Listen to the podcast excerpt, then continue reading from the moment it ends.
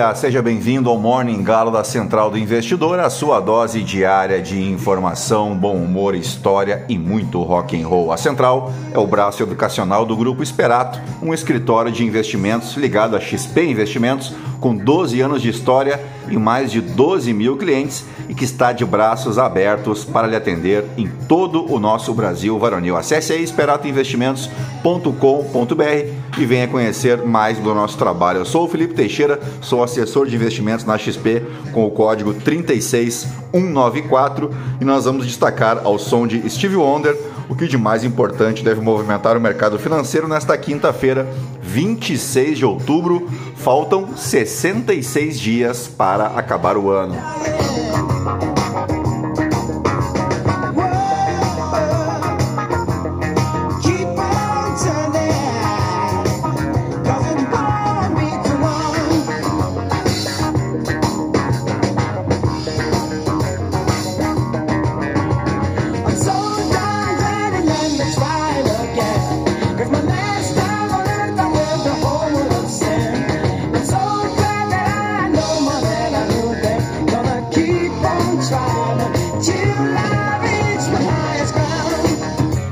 Muito bem, são 6 horas e 52 minutos, 18 graus aqui em Itapema. Hoje é dia da visibilidade intersexo. E calma, não é nada disso que tu está pensando. A data tem como objetivo aumentar a conscientização sobre as questões enfrentadas pelas pessoas intersexuais e promover também a visibilidade e os direitos dessas pessoas. No que você deve estar se perguntando o que é uma pessoa intersexual? É uma pessoa que nasce com características sexuais que não se encaixam nas definições tradicionais de masculino ou feminino. Isso pode envolver uma variedade de diferenças na anatomia, na genética, nos hormônios e em outras características sexuais. A data foi escolhida em 26 de outubro em homenagem à primeira ação coletiva intersexual conhecida. Em 1996, durante uma conferência em Boston sobre cirurgias genitais em crianças intersexuais, ativistas intersexuais se uniram para protestar e criar conscientização sobre as práticas médicas que frequentemente envolvem cirurgias invasivas e não consensuais em crianças intersexuais. Também é dia da Cruz Vermelha, em homenagem ao aniversário do nascimento de Henry Dunant, o fundador da Cruz Vermelha e do movimento Cruz Vermelha ao redor do mundo. Henry Dunant nasceu em 26 de outubro de 1828. Ele foi testemunha ocular do sofrimento de soldados feridos durante a Batalha de Solferino, ocorrida em 1859. Ele ficou chocado com as condições precárias e a falta de assistência médica adequada para os feridos. Como resultado, ele não quis ficar aí parado, só reclamando, né? Ele escreveu um título aliás, um título, ele escreveu um livro intitulado Memórias de Solferino, no qual descreveu as suas experiências e propôs então a criação de sociedades voluntárias para ajudar os feridos em tempos de conflito. Aqui no Brasil é Dia Nacional pelo Passe Livre e Dia do Trabalhador da Construção Civil. E na Áustria comemora-se hoje o Dia Nacional da Áustria, uh, em, em, referência ao 26 de outubro de 1955, quando a Áustria tornou-se oficialmente uma nação independente e neutra por meio do Tratado do Estado Austríaco, também conhecido como Tratado de Estado Austríaco. Esse tratado marcou o fim da ocupação aliada após a Segunda Guerra Mundial e restaurou a soberania plena da Áustria como uma nação independente. A data de 26 de outubro é celebrada então como Dia Nacional da Áustria, conhecido como National Feiertag em alemão, sempre lembrando, né, o meu alemão porto-alegrense. O Tratado do Estado Austríaco também estabeleceu a política de neutralidade da Áustria, tornando-a um país neutro em termos de conflitos internacionais. A Áustria tem mantido suas políticas de neutralidade desde então e é membro da Organização das Nações Unidas, onde ela se comprometeu a não participar em alianças militares e a não permitir a presença de forças armadas estrangeiras em seu território, naquela política famosa, né? me inclua fora dessa. Né? Aniversaria hoje o município de Quatiguá, no interior do Paraná, e tem duas versões aí para a etimologia da palavra Quatigá, Quatiguá, né? A primeira delas seria de origem tupi-guarani, uh, que significaria Quati, uh, significaria paca, né? Que é um tipo de roedor encontrado nas florestas da região, e o guá seria um sufixo comum em tupi-guarani, que pode ser traduzido como lugar de ou terra de. Então, no português aí etimológico, Coatiguá seria o lugar das pacas ou a terra das patas, das pacas, né? Temos outra teoria que diz que vem do Guarani e o Coatiguá seria uma espécie de árvore colorante da família das meliáceas, que mede de 12 a 14 metros de altura.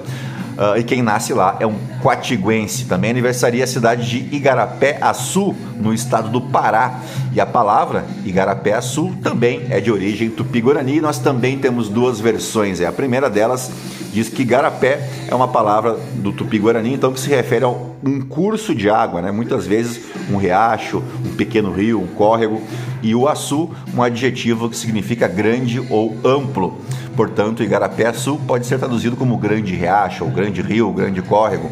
E a outra teoria diz que Igarapé-Açu seria um termo de origem tupi que significaria caminho de canoa grande, através da junção de Igara, que seria canoa, pé, caminho e Açu, grande. Bom, qual, qual é o correto, eu não sei, né? Mas, como diria o Chapolin Colorado, a ideia é essa, né? E agora sim, depois de embevecer vocês com tanto conhecimento, vamos direto ao que interessa. Mas antes, se você gosta do conteúdo aqui da Central, nos ajude aí compartilhando um amigo, é, com um amigo, com uma amiga, para somar aos mais de 1.500 ouvintes diários que não se misturam com a gentalha. Aproveita para seguir a gente, avaliar o nosso podcast com as 5 estrelas, se você me ouve pelo Spotify, e pode me seguir também lá no Instagram, no Felipe_ST e, por fim, participar aqui do Morning Galo através da caixinha de perguntas o que você achou deste episódio.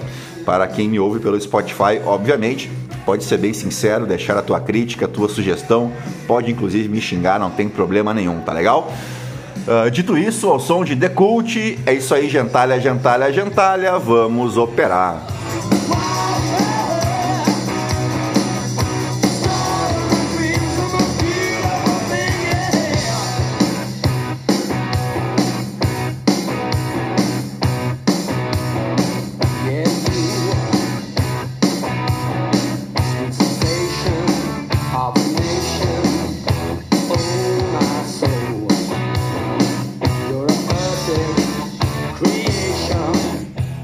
Muito bem, as ações encerraram esta quinta-feira em queda, as, as ações asiáticas, né? com exceção ao índice Xangai lá na China, e a mesma direção é apontada pelos futuros em Wall Street, com os futuros do índice Nasdaq caindo próximo a 1%, refletindo os últimos resultados divulgados pela temporada de balanços, que vieram mais fracos do que o esperado. A Meta, que controla o Facebook, o Instagram, chegou a cair 4% no aftermarket depois de sinalizar um ambiente econômico incerto em seu relatório de lucros. A controladora do Google, a Alphabet, perdeu 2,3%, ampliando a liquidação iniciada na quarta-feira devido a números decepcionantes sobre sua divisão em nuvem. A Amazon, que divulga resultado após o fechamento, caiu 1,5%. O clima de baixa foi transferido para outros mercados, com as ações europeias e asiáticas também registrando perdas acentuadas. O dólar se valorizou e o ouro ganhou meio por cento, subiu meio por cento, né? O iene caiu novamente para mais de 150 ienes por dólar, alimentando as especulações sobre a intervenção do governo no mercado cambial. As surpresas nos lucros das grandes empresas de tecnologia americanas podem provocar ajustes de posição num cenário de aumento dos rendimentos do tesouro. Embora o Nasdaq tenha sido aparentemente imune a esse clima mais pessimista, com o índice tecnológico subindo cerca de 30% no ano, existe sim agora uma preocupação crescente sobre a sua vulnerabilidade numa liquidação mais ampla do mercado de ações. Na frente econômica, os pedidos iniciais de subsídio de desemprego nos Estados Unidos e os números do PIB fazem parte de uma enxurrada de dados divulgados nesta quinta-feira. Também é aguardada uma decisão política por parte do Banco Central Europeu, que deve manter as taxas de juros inalteradas pela primeira vez em mais de um ano. Nós temos no cenário local também a leitura do IPCA 15 de outubro, nesta quinta-feira. E por aqui, a Câmara dos Deputados aprovou na quarta-feira, por 323 votos a 119, o projeto sobre a taxação de offshores e de fundos exclusivos aqui no Brasil, com poucos cotistas, os chamados super ricos. Depois da análise de destaque, a proposta segue agora para a análise do Senado. Adiada três vezes, a votação do projeto foi confirmada depois de o presidente Luiz Inácio anunciar a troca no comando da Caixa Econômica Federal nesta quarta-feira.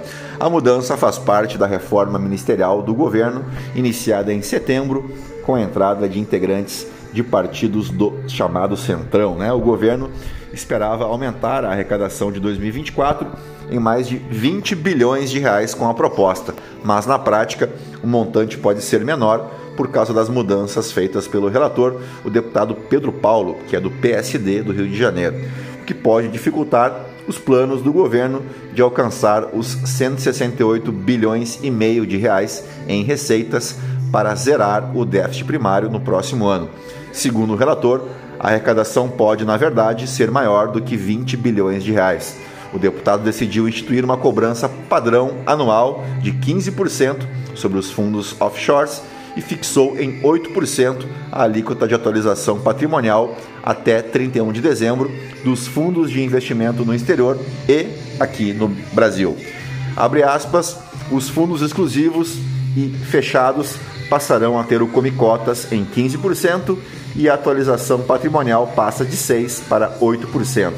Os fundos offshore terão também uma alíquota padrão de 15%, declarou aí o Pedro Paulo em plenário. Dito isso, vamos às principais manchetes dos portais de notícia no Brasil e no mundo ao som de White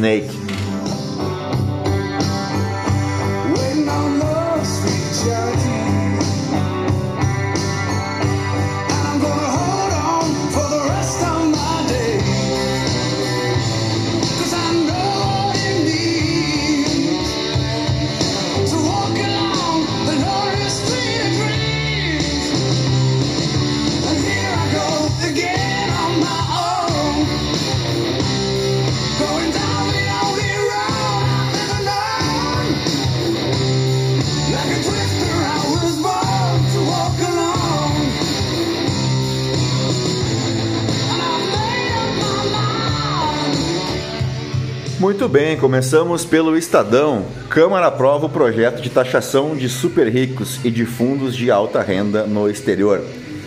Argentina, Milley versus Massa. Veja os fatores que vão decidir a eleição, segundo o diretor de pesquisa. Patrícia Burrick declara apoio a Milley no segundo turno e abre fratura na oposição. O que está acontecendo é um desequilíbrio na cena criminal do Rio, diz pesquisador. Invasão à faixa de Gaza pode ter os combates urbanos mais letais desde a Segunda Guerra. Os bastidores da rejeição de Loise Barsi no Conselho do IRB Brasil. Gigante de insumo agrícola fatura 12 bilhões de reais ao ano. Conheça a história. Ataque a tiros deixa ao menos 22 mortos no estado de Maine, nos Estados Unidos. Suspeito continua foragido, de acordo com as autoridades. Cerca de 60 pessoas ficaram feridas. Mas é aquilo, né? Vamos entregar arma para todo mundo, que não tem problema nenhum, né? Vamos ficar todos mais seguros. É o que dizem, né? Algumas vozes aqui no país. Uh, Senado rejeita indicado de Lula para o comando da Defensoria Pública da União. Folha de São Paulo. O PP, Exército e Operações Segurança no Rio de Janeiro vive crises sucessivas com ações sem eficácia. Câmara aprova projeto de taxação de super ricos e offshores após troca da Caixa. Atirador mata ao menos 22 pessoas no estado do Maine. Polícia procura suspeito. Forças israelenses fazem maior incursão em Gaza desde o início da guerra. Lula tem apoio majoritário do Centrão em primeiro teste da pauta econômica após ceder mais. Aposentado tem 13º e saque do FGTS. Veja quem pode manter o plano de saúde. como a reforma tributária afeta alimentos, remédios e contas de luz. Filhos de Lira, filho de Lira negocia publicidade com a Caixa, agora sob controle do Centrão. Lira Filho representa veículos de mídia que participam de campanhas do banco. É um negócio assim inacreditável, né? Vamos adiante para o valor econômico, porque são 7 horas da manhã recém, né? Senado aprova prorrogar desoneração da folha de pagamento dos 17 setores que mais empregam. O governo deve indicar Rodrigo Alves Teixeira para a diretoria do Banco Central. Análise com Leão, Santander Brasil entra na era do menos é mais. Brasil Tecpar compra Blink Telecom por 370 milhões. ONU chanceler diz que nova resolução é costurada e que a proposta dos Estados Unidos estava desequilibrada. STF julga se credor pode retomar imóvel financiado sem processo judicial. Vamos para o Globo. Malu Gaspar, graças a Lewandowski, Petrobras de Lula abre porta para a volta ao passado. Merval Pereira, Planalto precisa se envolver no combate à violência. Guga Chakra, as sinagogas de Beirute e Damasco. Miriam Leitão, o futuro do petróleo no Brasil e no mundo, segundo a OPEP. Bela Megali, Arthur Lira quer testar seu nome em pesquisas para presidente da República. Ai, ai. Muito além de van e taxas, milícia tem rede de negócios legais de podólogo à criação de cavalos. Crime lucra com atividades diversas, mas turbina a extorsão. Este ano tem 13 terceiro, diz lojista. Parabéns aos envolvidos, né? Lauro Jardim, o xadrez de Lula para recriar o Ministério da Segurança Pública. Veja quem são os chefes do tráfico com autorização para voltar aos presídios do Rio. Vamos para o Poder 360. Exército de Israel faz operação por terra na faixa de Gaza. Responsável por, mostra, por mostra Lira no lixo na caixa foi promovida. Itaipu e governo avaliam reparar indígenas com terras no Paraná polícias federais fazem paralisação nos estados e no DF nesta quinta. Com inscrição aberta, Feira do Empreendedor Rio de Janeiro espera 60 mil pessoas. Após troca na caixa, Câmara aprova taxar offshores e super ricos. ONU veta resolução dos Estados Unidos e da Rússia para o conflito. Vamos de portal Metrópolis. Senado, rejeição do indicado por Lula à DPU é inédita. O nome de Igor Roque foi rejeitado pelo Senado para assumir o comando da DPU. Defensores estão incertos sobre o próximo diretor-geral. Ataque a tiros deixa ao menos 22 mortos e 60 feridos nos Estados Unidos. Guilherme Amado, recriação de pasta de segurança pública aumenta a tensão entre a BIM e PF. Mário Sabino, Lula veio ao mundo para disputar concursos de popularidade. Igor Gadelha, Planalto tenta mitigar guerra entre a BIM e PF. Ricardo Noblar, Noblar, pelo fim da violência de um Estado sobre um povo sem Estado. Paulo Capelli, uso ilegal de sistema israelense na ABIN ameaçou soberania nacional. Fernandinho Beiramar alega insanidade mental para sair da prisão. E quem duvida que ele vai conseguir é maluco também, né? Vamos para o The New York Times, que destaca, claro, a tragédia no estado do Maine. É o mesmo destaque no The Washington Post. Então vamos tentar aqui o Financial Times. Uh, Israel realiza ataque direcionado contra o Hamas em Gaza. Vamos para os aniversariantes do dia. O 26 de outubro marca o nascimento de Washington Luiz Pereira de Souza, o mais conhecido como Washington Luiz, advogado, historiador e político brasileiro, o 13º presidente do Brasil e o último da chamada República Velha, né? o último presidente civil antes da Revolução de 30, que nós já abordamos aqui. Uh, ele ocupou o posto também de 18º presidente do estado de São Paulo, né, quando na época se chamava o governador do estado de presidente, e também foi o terceiro prefeito da cidade de São Paulo. Ele foi deposto em um 24 de outubro de 1930, 21 dias antes do término do seu mandato como presidente da República e dois dias antes do seu aniversário, né? Olha só que deselegante, né? Como é que se dá um golpe de Estado no cara dois dias antes do seu aniversário? Podia esperar um pouquinho mais, não é verdade? Bom, uh, esse golpe militar foi liderado pelo general Tasso Fragoso, que passou o poder em 3 de novembro às forças político-militares comandadas por Getúlio Vargas na denominada Revolução de 30, que nós abordamos no episódio aqui de terça-feira do Morning Galo. Estão lembrados, né? O apelido que o definia, o Washington Luiz, era o paulista de Macaé, pois embora nascido no estado do Rio, a sua biografia política foi toda construída no estado de São Paulo. Ele também foi chamado de o estradeiro e durante a Revolução de 30 de doutor barbado pelos seus opositores. O governo de Washington Luiz foi marcado por esforços para estabilizar a economia brasileira e manter o país na trilha do desenvolvimento. E ele enfatizou uh, políticas de equilíbrio fiscal e tentou combater a inflação. Durante seu governo, o Brasil enfrentou uma crise econômica agravada pela quebra da Bolsa de Valores de Nova York em 29, né, conhecida como a Grande Depressão. Isso afetou de forma significativa a economia do país e desencadeou uma instabilidade política, especialmente o setor cafeicultor, que até então né, era o grande contribuinte do PIB nacional, sofreu perdas uh, incríveis. Né? O governo federal teve que comprar dos produtores toda a produção nacional, porque não exportava mais, né?